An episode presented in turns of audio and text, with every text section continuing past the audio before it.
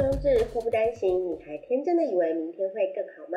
听烂泥仙姑说故事，不管明天好不好，我们先学会避难再说。这一集的主题是有一种婆婆叫干涉，哒啦啦。烂泥没问题，问题是烂。嗨，大家好，我是烂泥。我们今天要讲的叫做婆媳问题，但是我觉得这个婆媳问题有点那。嗯，就是我有一个呃朋友，他前几天就是在抱怨说，他其实呃，应该说他的开头起手式就是说，哦，我对宗教信仰没有任何不敬，然后对神明是心存敬意的，然后但是她婆婆就是非常的笃信。道教或佛道合一吧，就是因为现在台湾很多其实都是佛道合一。然后她为什么这一次会爆炸？是因为她当然她现在怀了，她的大概就是她跟婆婆住嘛，然后呃老公跟她还有大女儿，那她现在怀孕怀二女儿，对，然后她的小孩大女儿给婆婆带的时候，婆婆会放佛经给孙子听，就给孙女听。那她觉得其实呃婆婆在带没有什么太大的问题，除了不断的放佛经给小朋友听以外，因为她就说什么，哎呦小朋友就还没有长智慧啊，就是要放呃佛经给他听啊，然后让他长智慧，然后就会放各种心经啊，各种经，然后阿弥陀佛这样，然后就是说小朋友现在大了，快两岁了嘛，他就会想要听。Baby Shark 啊或者是小朋友儿歌啊，看佩佩猪啊，各种，然后就是阿妈就不准，就是奶奶就不准嘛，然后就会希望让他听佛经，然后有时候女儿要去找，呃，孙女要去找奶奶玩，那她就会说啊，你先等我听完佛经，抄完佛经，我再陪你玩，然后就是有时候在抄佛经，抄到晚上十一点多。那就是让孙子等他等到十一点多，然后他现在，因为他女儿有时候回到家也会，就是就是偶尔也会在他妈旁边念佛经，所以他现在他妈就有点受不了这样对，然后他就觉得说，到底为什么就是要给一个小朋友听佛经，然后很俩懂这样，呃，所以他就问我说，就是他能不能搬出去住，然后因为他他会这样问，是因为他那天有跟他老公说，他想要搬出去住。然后她她婆婆就是发脾气说，我买这个房子就是为了让你们不不要搬，他没有说不可以啦，他说不要，对，不要搬出去住。那他觉得就是呃媳妇很自私，然后就是要放着她一个人，然后出去住这样。但是他又很想要有自己的空间，然后她觉得他已经忍耐忍耐两年多了，对，所以他不想要再忍让，所以想要问一下，就是这件事。该怎么处理？那其实我觉得，呃，讲实话，我觉得假设啦，我先预设这个婆婆并没有每天不断的让小朋友听佛经，她偶尔就是你还是可以放一些别的东西给她看，对，那我就觉得其实还好，因为她会本来就会接受到不种不同的刺激，但如果我觉得她如果从小听佛经，搞不好他长大会成为一个圣人啊！就是我觉得不要给小孩太多假设。好，等下那你又开始就说我乱说的。好啦，反正总而言之呢，我这次分享的故事大概是这样。那如果以我自己的角度来看呢，就是我会觉得，嗯，我一向是赞成搬出去的。我觉得人跟人之间要有距离美，即便像我没有办法跟我的父母一起居住嘛，因为我说过，就是像我常跟我爸妈说。我回到家就是脱光光跑来跑去，所以你也不要跟我住，我也不要跟你住，因为我不想要回到家还要假装很很 nice 的坐在客厅陪你看一下电视，跟你聊一下今天的国家大事。我觉得这超级虚伪的，我没办法，所以我很赞成独居。就是我如果今天要生小孩，我也不想要跟我小孩住。当然啦，因为我没生，我没有资格讲这种话，但是我只能想象，就是如果有，我可能想要自己住。那你说我想不想跟孙子住？我在猜，我可能会想，因为我没有看过不爱孙子的爷爷奶奶跟外公外婆，就是阿公阿妈都很爱小孩，哎，很爱孙子，所以我在想，我应该不会成为异类吧？就是如果我有孙子的话，我可能也会很想要跟他们住。但是这样子，我的媳妇或我的女儿、儿子可能就很讨厌我，或女婿。对，但所以我觉得应该，嗯，对啊。所以反正我没生呢，我不能讲这种话。不过在我有选择的时候，我会觉得自己住这件事是比较好的，就是因为毕竟我们就是不同的个体，然后随着年纪的增长。你到你看我像现在我二十八岁，我就会有自己的想法，我要做什么，我要怎么摆我的家具，我想要把我房间布置成怎样，我想要养几只猫。我觉得就是除了你的另一半之外，跟你的小孩之外，我还要跟别人妥协，这件事让我都会觉得很苦恼。尤其是我如果上班回到家一整天，我还要想这些事情，我就会非常非常的痛苦。所以，如果让我选的话，我会搬出去。我觉得，就算是一个可能不到十平的小房间，但是我有自己的空间，我有绝对的自主权。这件事对我来讲是非常非常非常重要的。对，就是我想要在我房间干嘛就干嘛，你不要管我。然后回到家想说话不想说话，你都不要理我，这就是我的空间。对，好，所以嗯。我觉得，如果你的问题要解决，第一个就是你要搬出去，然后第二个就是他放佛经，你就放卡通给他听呢。但是你也不知道你小孩将来会最喜欢哪一个，反正你就让他多元的、多方的尝试。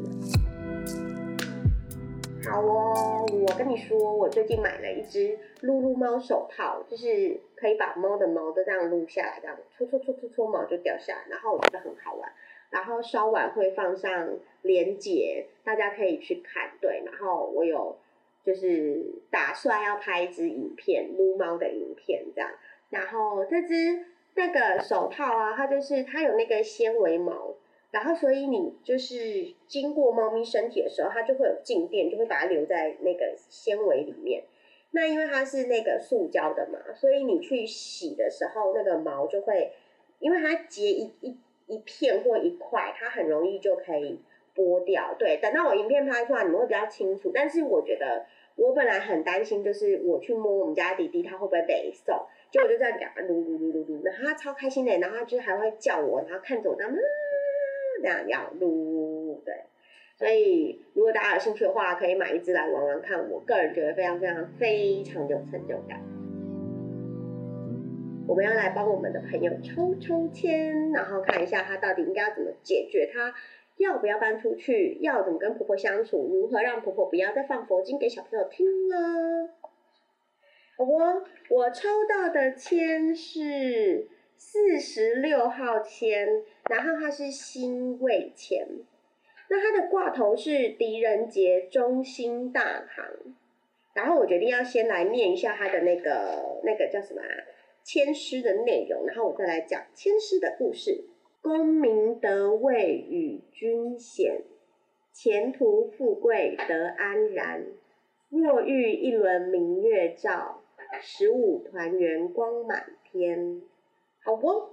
那我们就来讲这支千丝的故事。大家应该都知道狄仁杰吧？就是刘德华有演过的那个角色。那其实狄仁杰啊，他是呃。从唐朝到武周，就是到武则天的时候，然后再回到唐朝。他是呃，那个他叫什么啊？诶，他的官职叫做诶大理寺丞，就是有点像他们的调查局跟那个高阶的衙门，就是他要调查很多事情。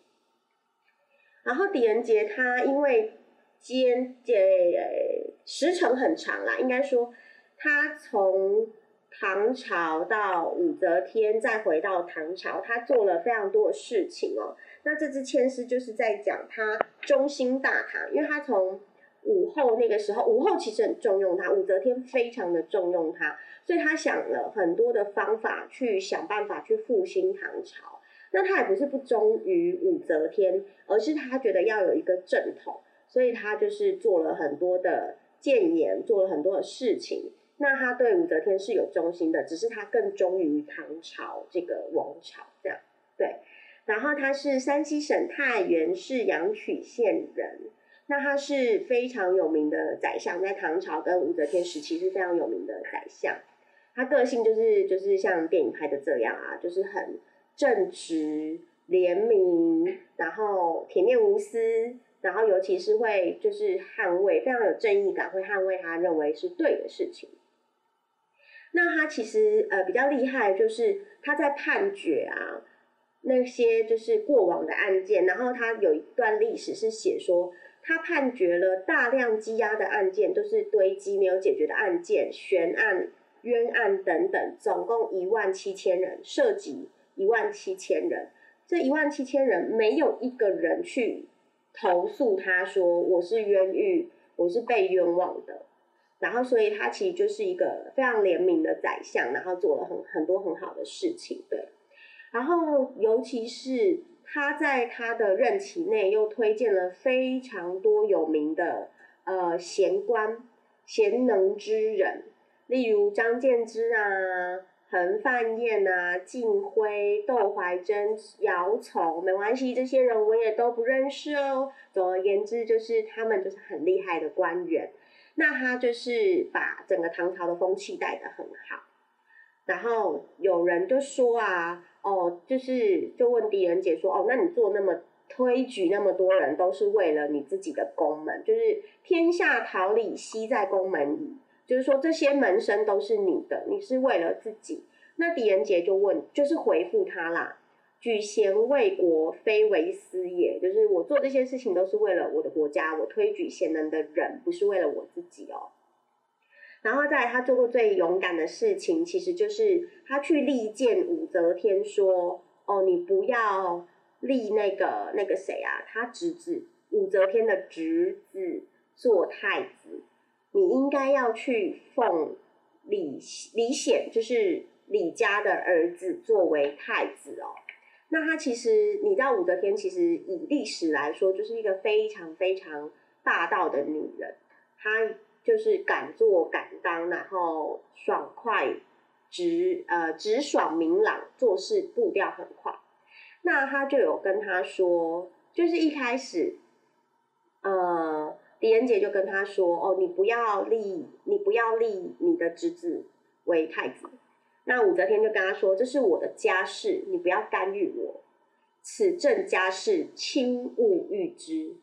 然后狄仁杰就跟他说啦，一个做皇上的人，皇帝的人，他其实四海天下都是他的家，都是他的人民，那怎么会不是你没有天下的事情，没有不是你的家事的？这就是狄仁杰回答他的。那他他呃，我翻成文言文说，就是王者以四海为为家，重来，王者以以四海为家。四海之内，孰非臣妾？何者不为陛下家事？何者不为陛下家事？君为元首，臣为肱骨，一同一体。况臣未被宰相，岂得不遇之乎？他就是对武则天小以大义说：“我是你的肱骨之臣。”对我觉得就是你要说服一个人哦，你要讲到他的痛处。他也跟他说：“我是你很重要的人，所以你理当也要听听我的话。然后我是站在你这里的。”那他后来啊，又跟他说了一句话，就是如果你立你呃姓李的为立你的儿子李家的儿子为太子，那你千秋万代都会以皇后的身份葬在太庙里面，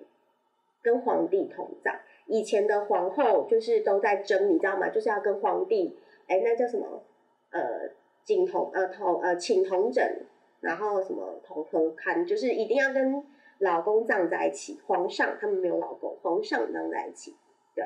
然后就说，如果你是用皇后的身份被葬进去的话，你这辈子以后千秋万代都有饭吃，因为他们就是有一些可以世袭那些无为不为。那你就是后患，就是你你之后以后都不用担心。但是如果你立你的侄子武思的话，也没记错吧？应该叫武思吧？对。然后如果你是立你的侄子，对他叫武三思啊，我想起来了。如果你立你的侄子为太子的话，他今天当了皇上，你觉得他能够把姑姑立在那个太庙里面吗？因为以往的皇上是没有特别再把姑姑弄进来，因为就是姑姑以往的太子，姑姑就是曾经的格格啊、公主这一类的，然后通常都会远嫁他乡，有没有和亲？所以那个那个谁啊，狄仁杰就说，有人在立姑姑为太庙，就是进太庙嘛，一定是奉自己的母后嘛，对，然后所以他就是打动了打动了武则天，所以武则天后来也。很有诚意，就是把呃李显，就是李家的儿子接回来，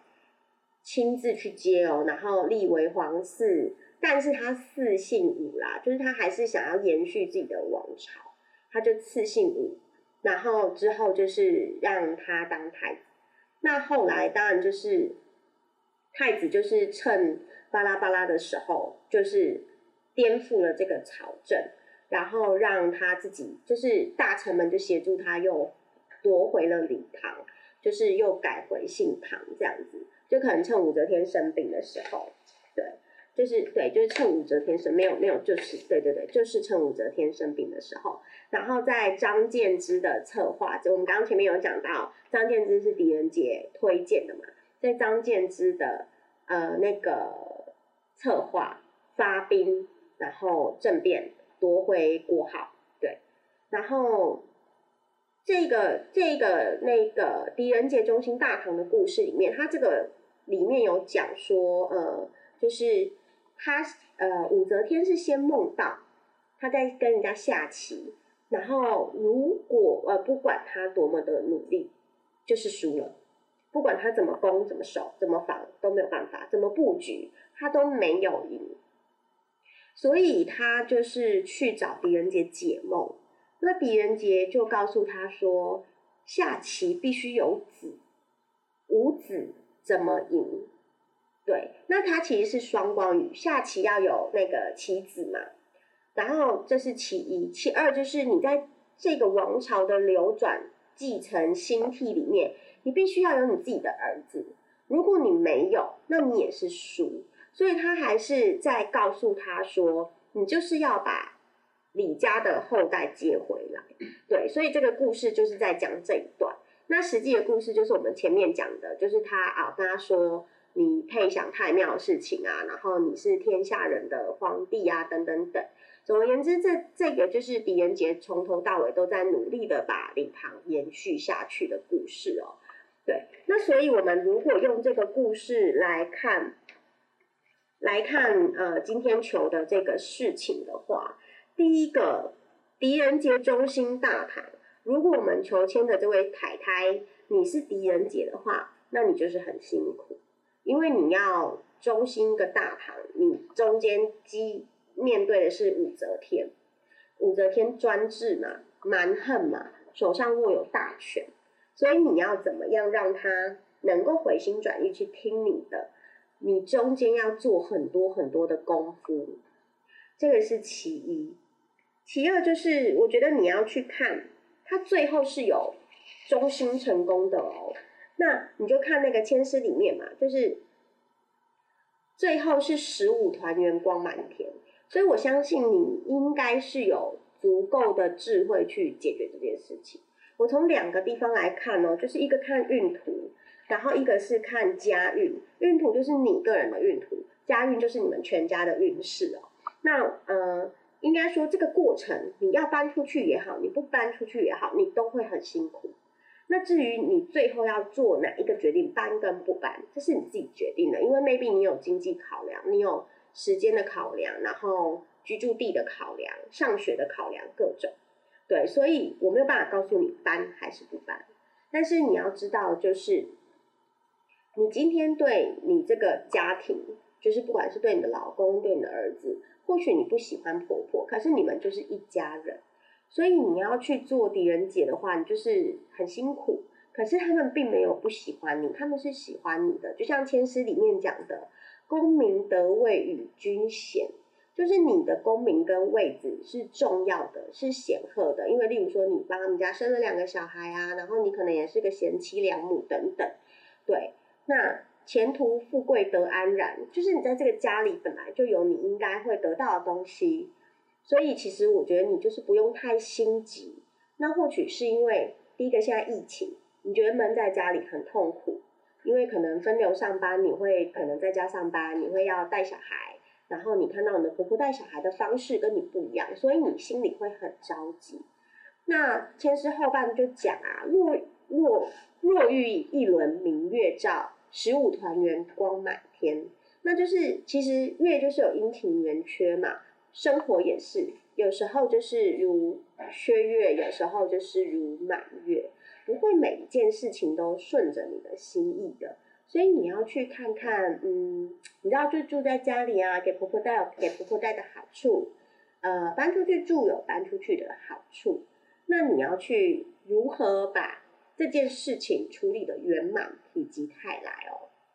这是很重要的。那过程一定是辛苦的，因为今天你是狄仁杰，你要忠心这个大堂，你一定要付出很多，甚至受到胁迫、受到不信任等等的。所以，如果你愿意付出的话，你最终比较容易得到的结果，其实是十五团圆光满天，就是是好的。但是不要一昧的去就是反抗。你要智取，就像呃，狄仁杰也是用了很多的暗喻啊，或者是比喻啊，或者是等等，他没有明着跟武则天对抗哦。那所以呃，我看起来你在这个千诗里面，你是属于狄仁杰的角色，因为其实你还是会跟你老公商量，而且你会希望，呃，会希望小朋友好，而且你也知道，其实你婆婆是有就是。算是在照顾你们家，所以你也没有真的就是很讨厌他。对，那呃，对于你自己来说啊，我会建议你去看你跟你婆婆的相异跟相似之处，一样跟不一样的地方啊。讲最坦白，就是有时候他需要硬的时候，你就放软；他需要软的时候，他可以软的时候，你就踩硬一点。所以你们其实是可以商量出一个对策。好，例如说，呃，好，如果是我好了，我五点下班之前，你给小孩子听佛经，我假装看不到，然后我可能就跟他说：“妈，你可不可以早一点抄经？”对，类似就是你早一点把经抄完，你跟小孩子听完佛经，然后晚上可能呃吃完饭八点到十点，好，可能小朋友九点就睡觉，可能七点到九点，我要给他看那个外国人跳舞、唱歌、说英文这样。那就是用不同的角度去跟他说，就是可能他也有接触中文的文化，也有接触外文的文化，那小朋友就会呃比较多元思考啊，多元学习。我觉得就是要用一些呃方法跟不要说手段啦，就是和缓的去处理这些事情。你的待人处事的方式，那如果你能够婉转的做好它。那我觉得你们家里面一定会和气跟兴盛，因为其实就我所知，其实你老公或你婆婆大抵上你们以前是没有什么在吵架啊或什么的。那如果只是为了佛经的问题，我必须告诉你哦，你婆婆听的是佛经哦，很多人听的是六合彩经哦，所以我觉得也没有什么好嫌弃的啦。至少经书真的是有点智慧的书啊。如果你小朋友很早就学会了放下，搞不好他会过得很愉快，他就不容易生气，他会比同龄的小朋友来的豁达。对，唉，色即是空，空即是色。今天烂泥语录的主题是穷，没关系，因为你还会一直穷下去啊。好啦，还有一个就是我觉得蛮类似的，你知道人为什么会很累吗？因为我们是人类啊，如果我们不累的话，我们就不会叫人类了。好，诶，会挑这两个，我觉得有一件很重要的事情，就是我们会有我们的呃那个叫什么信念定见，就是我认为是这样子，就像你认为佛经很烦，或像我特别讨厌下雨天要上班。我的既定印象就是下雨天我出门一定会弄湿鞋子、弄湿袜子，然后巴拉巴拉巴拉巴拉巴拉巴拉各种。这是你的信念，所以你会给自己很多加诸在里面的想法，我们也叫做演绎。我觉得他一定在生我的气，我觉得我婆婆一定在跟我作对。那所以，如果你一直让自己沉溺在这个信念里面，就是例如说我做这件事一定会失败，我做这件事一定会不快乐，我现在去跟他说，他一定会把佛经放得更大声，那你就会在自己的想象里面局限住你自己。